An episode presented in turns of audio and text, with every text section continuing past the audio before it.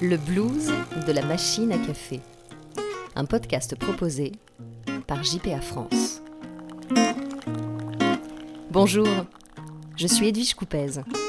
Ce podcast est dédié à tous ceux qui regrettent la machine à café du bureau, à tous ceux qui ont vu leurs habitudes de travail bouleversées, à tous ceux qui en ont marre du télétravail, à tous ceux qui se demandent à quoi vont ressembler les entreprises post-Covid. Pour le savoir, je vous propose de questionner notre rapport aux objets iconiques du bureau. Épisode 10 La légèreté du tote bag. Il y a quelques semaines, ma fille adolescente a fêté son anniversaire. J'étais assez sûre de mon coup, et son regard émerveillé quand elle a ouvert son cadeau a confirmé que je ne m'étais pas trompée je lui ai offert une paire de Doc Martens, à plateforme, noire, montante. Elle les a immédiatement essayées, adoptées et portées au mépris des fameuses ampoules au talon. Mais sans le savoir, je lui ai fait un deuxième cadeau. La boîte à chaussures contenait aussi un sac en tissu noir au logo de la marque, un tote bag, tote pour trimballer en anglais, un fourre-tout quoi en français. Un tote bag dans lequel elle s'est empressée de glisser ses cahiers et sa trousse et qu'elle n'a plus lâché ensuite. Qu'il soit en coton bio ou fabriqué en France, le tote bag est devenu un objet tendance et un moyen de communication incontournable. Support de publicité gratuite, le tote bag est aussi un signe extérieur d'appartenance à une communauté, une manière pour celui qui l'utilise de montrer qu'il adhère à l'identité et aux valeurs d'une marque. J'avoue en avoir plusieurs dans mon entrée que je choisis en fonction de ma tenue. Et vous? Pour quel tote bag optez-vous?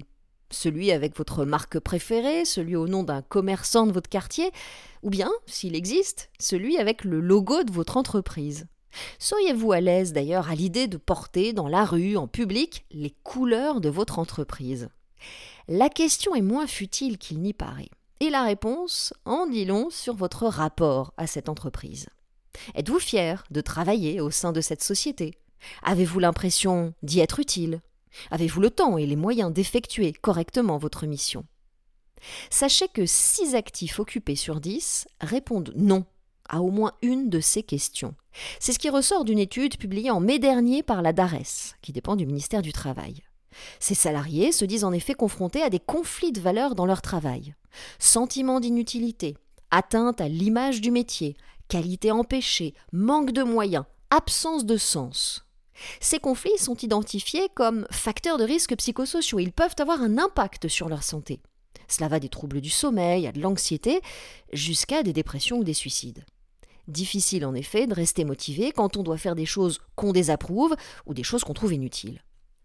Nous identifions donc ici deux phénomènes croisés. Les conflits éthiques, d'une part, et la perte de sens, d'autre part. Les conflits éthiques sont les plus fréquents à être signalés par les salariés interrogés dans cette étude de la DARES.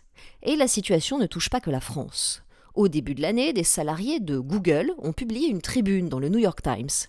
Ils y annonçaient la création d'un syndicat une première en 23 ans d'existence et une révolution dans le monde de la tech américaine, puisqu'il s'agit de l'un des tout premiers syndicats de la Silicon Valley, jusqu'ici épargné entre guillemets grâce à des conditions de rémunération et des conditions de travail exceptionnelles. Et ce ne sont pas des revendications sociales qui ont poussé les employés de Google à créer ce syndicat, mais bien des revendications morales, l'aboutissement de deux ans de mobilisation contre un contrat avec le Pentagone utilisant l'intelligence artificielle pour améliorer les frappes ciblées de drones, ou encore contre les parachutes dorés de managers accusés de harcèlement sexuel.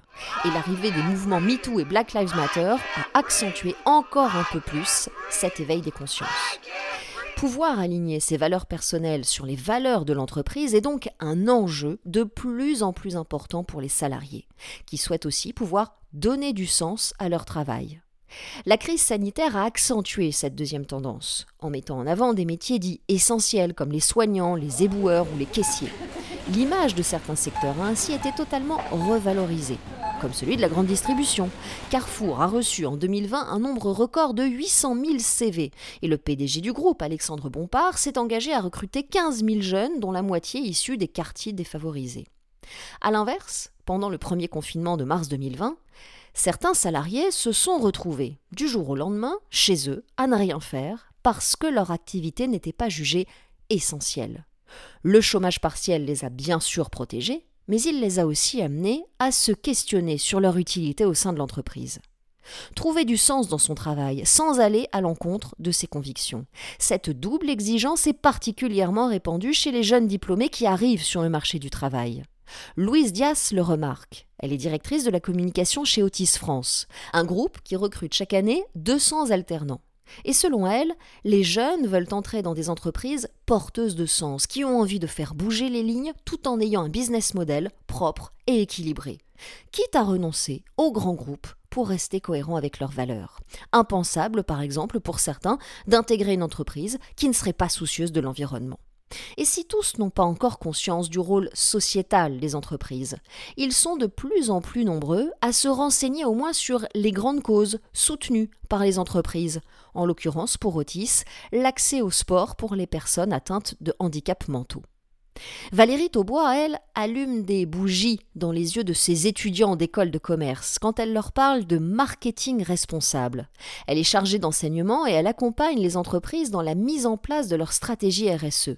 Dans ces cours, les étudiants découvrent que le monde du business a un impact et que leur génération ne peut plus l'ignorer. Les enjeux sociaux et environnementaux sont donc devenus incontournables pour les entreprises, que ce soit pour la valorisation de leur marque employeur ou pour l'attractivité de leur politique de recrutement. Mais attention au greenwashing ou au social washing. Écrire en vert le nom de l'entreprise sur un tote bag ne suffit pas.